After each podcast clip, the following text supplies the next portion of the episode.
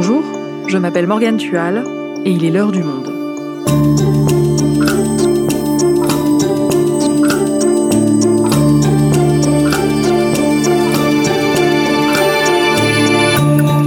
Aujourd'hui, doit-on craindre un conflit international à Taïwan? Alors que la Chine multiplie les démonstrations de force vis-à-vis de l'île et que Joe Biden, le président américain, s'engage à la soutenir, la situation soulève de vives inquiétudes. Frédéric Lemaître est correspondant du Monde à Pékin. Il nous explique pourquoi Taïwan cristallise les tensions entre les États-Unis et la Chine, des tensions qui n'avaient jamais été aussi fortes depuis 25 ans. Taïwan, Chine, États-Unis, le risque de la guerre. Un épisode produit par Adèle Ponticelli. Réalisation Amandine Robillard.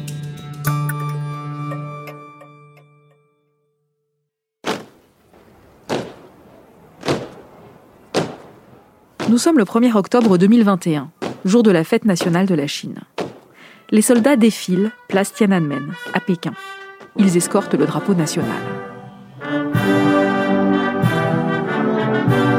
Ce même 1er octobre, à des centaines de kilomètres de là, la Chine communiste orchestre un tout autre type de démonstration militaire, bien plus belliqueux.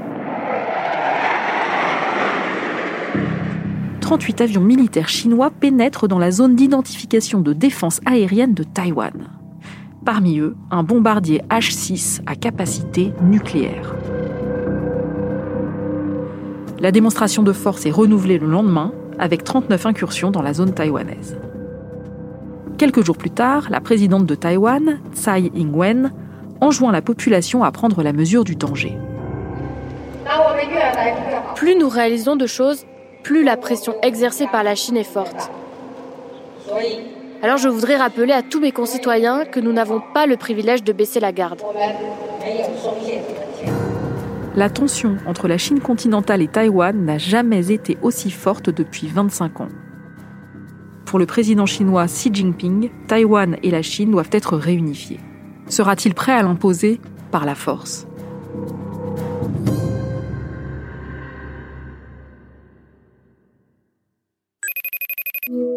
Salut Frédéric, tu m'entends? Je t'entends, bonjour. Frédéric, on vient de le voir, il existe une tension de plus en plus forte entre Taïwan et la Chine. Pourquoi la Chine menace-t-elle cette petite île? Alors il faut d'abord commencer peut-être par rappeler le statut de Taïwan. C'est une île de 23 millions et demi d'habitants qui est située à environ 160 kilomètres des côtes chinoises. C'est une île chinoise, mais quand la Chine est devenue communiste en 1949, les nationalistes chinois se sont repliés à Taïwan et aujourd'hui Taïwan jouit d'une indépendance de fait ou bien préciser de fait et non pas de droit vis-à-vis de Pékin. C'est une démocratie alors que la Chine continentale est un pays autoritaire et euh, Xi Jinping, le président de la République populaire de Chine, souhaite que Taïwan revienne dans son giron. Donc c'est une île dont la Chine ne reconnaît pas l'indépendance ni même la souveraineté. Ce n'est pas un État souverain pour la Chine, alors que quand vous allez à Taïwan, il y a un président de la République qui est actuellement une présidente, il y a un parlement, il y a une monnaie, il y a une juridiction, enfin, tous les attributs d'un État souverain, mais il n'est pas reconnu par la Chine, et d'ailleurs la communauté internationale ne reconnaît pas non plus l'indépendance de Taïwan. La Chine envoie donc des avions menacer Taïwan. C'est nouveau, ce type d'intimidation? Non, ce n'est pas nouveau, il y en avait déjà, mais pas avec cette concentration. Donc on a eu à peu près 150 incursions dans la zone d'identification de défense aérienne de Taïwan euh, au mois d'octobre. La tension, on peut dire, n'a jamais été aussi forte depuis le milieu des années 90. Alors, il faut quand même dire, ces avions euh, chinois, ils viennent bien dans la zone d'identification aérienne de Taïwan. Les Taïwanais, quand ils lèvent la tête, ils n'ont jamais vu un avion militaire chinois, hein, en clair. Les avions chinois ne sont même pas allés dans l'espace aérien taïwanais. Mais dans cette zone qui est autour et qui va même jusqu'à la Chine continentale, quand un avion rentre dans cette zone, Taïwan lui demande de s'identifier et de prévenir, ce qu'évidemment ne fait pas euh, l'armée chinoise. Et comment réagit Taïwan? Taïwan, depuis euh, plusieurs mois et notamment depuis ces derniers jours, appelle au soutien des démocraties, appelle au soutien des démocraties de la communauté internationale pour la soutenir, et notamment évidemment aux États-Unis, qui est le seul pays qui a un traité de défense militaire avec Taïwan. Et le président des États-Unis, Joe Biden, a assuré Taïwan de son soutien dans une récente réunion publique retransmise sur CNN. Le reste du monde le sait. Nous avons l'armée la plus puissante au monde de toute l'histoire.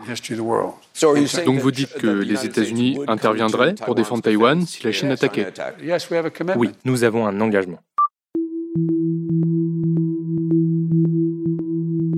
Alors oui, Joe Biden s'est dit prêt à défendre militairement Taïwan contre la Chine, mais il a sans doute parlé un peu vite car dans l'heure qui suivait, la Maison-Blanche a fait savoir qu'il n'y avait pas de changement de ligne de la part des États-Unis. Alors quelle est la ligne des États-Unis? La ligne des États-Unis, c'est celle qu'on appelle l'ambiguïté stratégique, c'est-à-dire pas de reconnaissance formelle de l'île et pas de soutien inconditionnel, c'est-à-dire si jamais euh, Taïwan décidait de, pourquoi pas, de déclarer la guerre à la Chine, les États-Unis ne s'engageraient pas à soutenir Taïwan, mais néanmoins, les États-Unis s'engagent à fournir à Taïwan les moyens de se défendre contre une attaque chinoise. Il y a donc cette politique américaine de l'ambiguïté stratégique. On vous soutient, mais ce n'est pas dit qu'on intervienne pour vous défendre. C'est une politique qui rend toute prédiction compliquée. Mais en même temps, Joe Biden montre les muscles. Il a redit récemment que les États-Unis avaient la meilleure armée du monde. Alors, Frédéric, est-ce qu'il y a un risque de guerre? Alors c'est la grande question. Personne n'a envie de faire la guerre. Je veux dire, ni ni la Chine, ni les États-Unis, ni Taïwan. Pourquoi? Parce que d'abord, personne ne peut être certain de la gagner. Mais comme euh, nous le savons bien en Europe, mais en 1914 aussi, personne n'était certain de gagner la guerre. Tout le monde savait que ça allait être une catastrophe mondiale, et pourtant, cette catastrophe a bien eu lieu. Donc là, on ne sait pas ce qui peut se passer. Alors côté américain, les Américains se disent qu'ils ont toujours euh, la meilleure armée du monde. En plus, ils sont en train de renforcer leurs liens dans le Pacifique. Les Français l'ont vu à leur dépens avec l'affaire des sous-marins euh, nucléaires que les États-Unis sont prêts à livrer à l'Australie.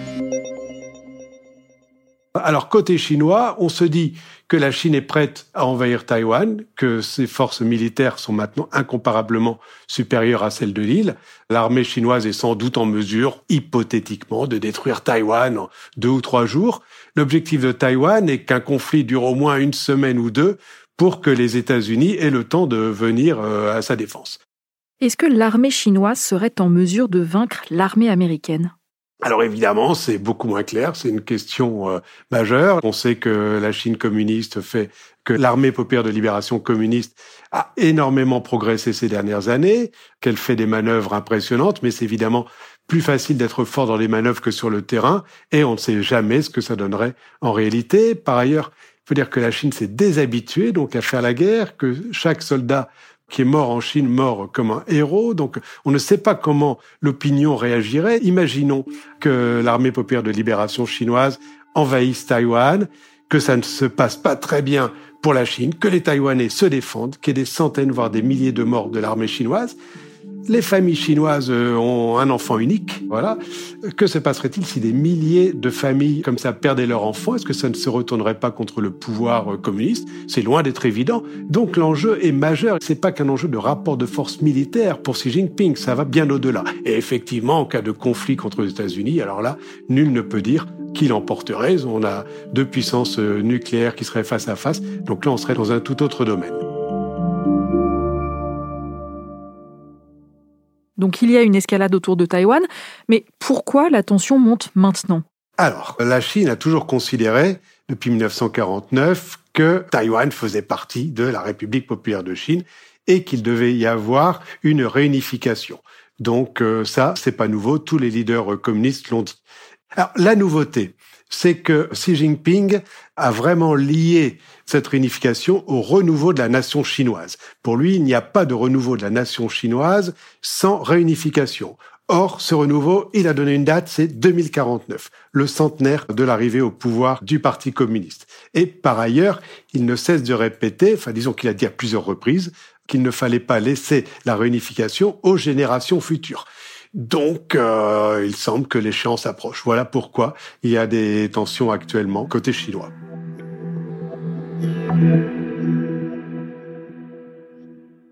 Mais il faut quand même préciser une chose, c'est que Xi Jinping, dans le même temps, parle quasiment toujours exclusivement de réunification pacifique. C'est encore euh, ce qu'il a fait le 9 octobre. La réunification nationale par des moyens pacifiques sert au mieux les intérêts de la nation chinoise dans son ensemble, ce qui inclut nos compatriotes de Taïwan. Et donc réunification pacifique prouve euh, enfin qu'il n'est pas prêt à faire la guerre euh, pour Taïwan. Le problème c'est que la réunification pacifique est de moins en moins probable. Pourquoi? Ce qui s'est passé c'est que depuis les années 80 euh, en fin de compte, la Chine était persuadée qu'elle allait tellement se développer économiquement que les Taïwanais allaient avoir envie de se réunifier. Et c'était ça donc un peu l'idée de la réunification pacifique, c'était ça. Et on s'aperçoit que c'est absolument pas le cas. Et la réunification pacifique est d'autant moins possible que maintenant la présidente Tsai vient d'un parti démocrate progressiste qui est un parti officiellement indépendantiste, même si elle est pour le statu quo. Donc la réunification pacifique, plus personne n'y croit véritablement et euh, une grande majorité des Taïwanais sont contre la réunification, même pacifique. Frédéric, ce que j'ai du mal à comprendre, c'est ce que viennent faire les États-Unis dans tout ça. Pourquoi est-ce qu'ils s'en mêlent? Alors pour ça, il faut faire un petit retour en arrière. Quand la Chine est devenue euh, communiste en 1949, donc quand Mao a gagné, les nationalistes avec à leur tête Chiang Kai-shek sont repliés à Taïwan, euh, qui était euh, chinois, donc il y avait à peu près 2 millions de Chinois qui l'ont suivi. Donc on peut dire que dans les faits, il y avait deux Chines, l'une communiste et l'autre nationaliste à Taïwan. Bon, les États-Unis ont reconnu Taïwan dans le contexte de la guerre froide avant de reconnaître la Chine populaire. Ils ont reconnu le régime de Chiang Kai-shek, qui était une dictature militaire, jusque dans les années 70. Euh, C'est d'ailleurs Taïwan qui représentait la Chine à l'ONU. Et puis, il y a eu le changement dans les années 70 avec la Chine euh, communiste qui a succédé à Taïwan à l'ONU en 1971 et euh, officiellement en 1979 il y a eu la reconnaissance par les États-Unis que c'était bien la Chine populaire qui représentait la Chine. Mais les États-Unis ont lié cette reconnaissance au fait que la Chine populaire trouve une solution pacifique pour régler le problème de Taïwan. D'ailleurs, il y a eu une loi adoptée par le Congrès américain en 1979 qui pose ce fameux principe de l'ambiguïté stratégique dont on a parlé tout à l'heure, qui oblige les États-Unis à donner à Taïwan les moyens de se défendre en cas d'agression. Voilà ce qui lie historiquement les États-Unis à Taïwan les États-Unis espéraient que cette solution euh, pacifique puisse arriver assez vite. Ils misaient, eux, sur une démocratisation de la Chine populaire et les Chinois misaient, eux, sur leur prospérité. Mais ce n'est pas ce qui s'est passé. Et non, et depuis 1979, tout a changé. La Chine, qui n'avait pas les moyens d'envahir Taïwan, les a maintenant. Et Taïwan était à l'époque un régime autoritaire, et maintenant, c'est devenu une des démocraties les plus vivantes au monde. Et donc, le fossé s'élargit, si je puis dire, entre Taïwan et la Chine communiste.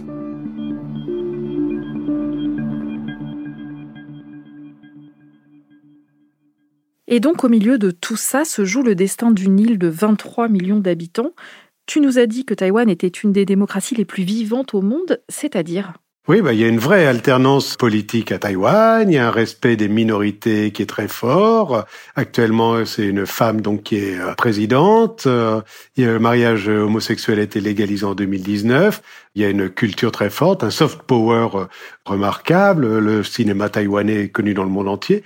Il y a donc une vraie identité taïwanaise. Et d'ailleurs, 80% des Taïwanais ne se sentent absolument pas chinois. Et d'ailleurs, plus on est jeune, moins on se sent chinois. La plupart des Taïwanais, notamment des jeunes, soutiennent la présidence de Tsai Ing-wen, qui est très populaire. Justement, est-ce que tu peux nous en dire un peu plus sur la présidente Tsai et sur son ambition pour Taïwan? Oui, alors la présidente Tsai, c'est une femme qui a 65 ans. Elle est issue d'une minorité ethnique. Elle est allée faire des études aux États-Unis à la London School of Economics. Elle a un diplôme de droit international. Ses modèles sont un peu Angela Merkel et Margaret Thatcher, si vous voulez. Par ailleurs, euh, l'économie de Taïwan actuellement euh, est en bonne santé. Il faut dire que la présidente Tsai a remarquablement géré la crise du Covid tout au long de l'année 2020, ce qui a d'ailleurs bénéficié aussi à l'image de Taïwan. Elle ne peut pas faire plus de deux mandats, elle en est à son deuxième mandat, donc euh, son mandat se termine en 2024. Mais depuis qu'elle est au pouvoir, la reconnaissance de Taïwan sur la scène internationale n'a paradoxalement jamais été aussi forte. Est-ce que Taïwan est reconnu par beaucoup de pays aujourd'hui? Est-ce que Taïwan est reconnu comme un pays par beaucoup de pays aujourd'hui? La réponse est non, puisqu'il n'y a plus qu'une quinzaine de petits pays à reconnaître Taïwan comme un, État, mais Taipei a une représentation dans une soixantaine de pays dont dans 19 des pays du G20. Donc Taïwan est reconnu, même si ces pays ne reconnaissent pas Taïwan comme un pays indépendant. On voit cette ambiguïté d'ailleurs en Europe euh, actuellement, puisque le ministre des Affaires étrangères de Taïwan était en Europe euh, la semaine dernière, qu'il a rencontré des parlementaires européens et que d'ailleurs une délégation de parlementaires européens doit se rendre à Taïwan cette semaine. La France, comme le reste de l'Union européenne, dit on reconnaît qu'il n'y a qu'une seule Chine. Néanmoins, cela ne nous empêche pas d'avoir des relations avec ce partenaire, cet allié, ce territoire qu'est Taïwan. Évidemment, tout cela énerve beaucoup la Chine, c'est clair.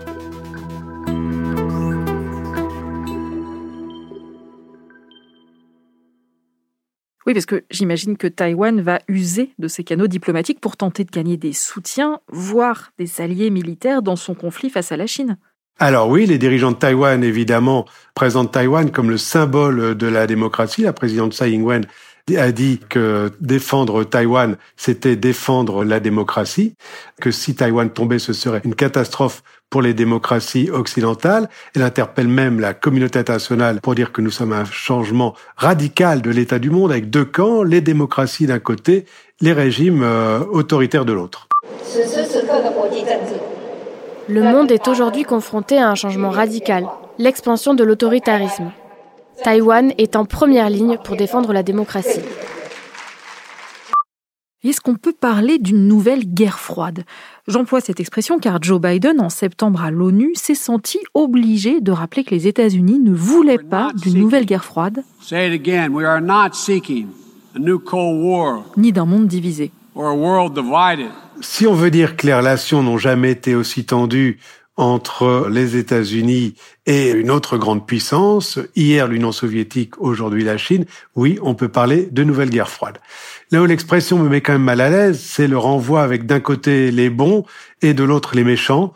On n'en est pas là. La Chine n'est pas l'Union soviétique euh, cloîtrée derrière un mur. Les Chinois peuvent sortir du pays, euh, voilà. Et de l'autre côté, les démocraties sont beaucoup moins sûres d'elles. Le modèle démocratique euh, a manifestement des lacunes, et notamment les États-Unis. Donc, même si le concept de nouvelle guerre froide est à relativiser, on peut dire que Taïwan, finalement, est quand même un peu au cœur aujourd'hui de la rivalité entre la Chine et les États-Unis, comme Berlin, notamment euh, Berlin-Ouest, l'était pendant la guerre froide entre l'Est et l'Ouest. Frédéric, on a beaucoup parlé du risque de conflit armé. Quels seraient les autres scénarios possibles? Taïwan continue de compter avant tout sur les États-Unis et maintenant, voilà, sur le Japon, dont l'engagement est explicite depuis 2021, ce qui est un peu une nouveauté. Mais il peut y avoir euh, d'autres possibilités, notamment, on peut très bien imaginer un blocus de la Chine contre euh, Taïwan. Taïwan est très dépendant de ses importations, notamment pour le pétrole. Un blocus de l'île pourrait être une catastrophe et il faudrait bien que les États-Unis et les, les alliés réagissent. Ça, c'est aussi une possibilité. La présidente Tsai, bien que présidente d'un parti indépendantiste, euh, il faut le dire, n'a jamais proclamé l'indépendance de l'île. Elle reste très modérée, alors qu'on ne peut pas totalement exclure que son successeur proclame euh, cette indépendance. C'est aussi un risque pour la Chine et aussi pour les États-Unis qui ont absolument pas envie que Taïwan euh, proclame son indépendance de droit, alors qu'elle l'est de fait. Merci Frédéric. Merci Morgane.